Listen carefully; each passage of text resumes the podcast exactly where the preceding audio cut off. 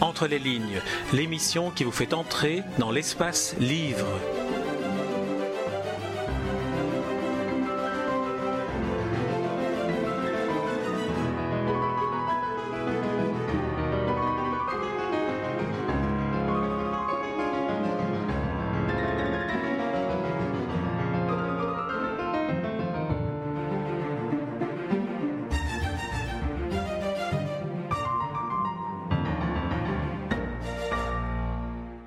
Il était une fois un roi qui ne voulait pas être roi, mais finit par se prendre pour un roi.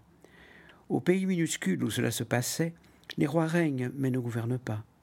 On affecte de se donner des rois, mais ce sont des rois sans royauté. On les appelle rois, mais c'est pour la forme. Ils ont droit au mot, pas à la chose.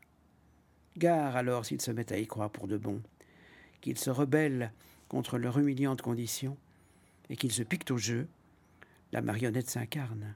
Elle veut échapper au piège puéril et sadique qui l'a fait se débattre au bout de son fil. C'était très belge tout ça. Pourquoi un pays qui n'arrivait pas à croire en lui-même se serait-il offert un roi véritable?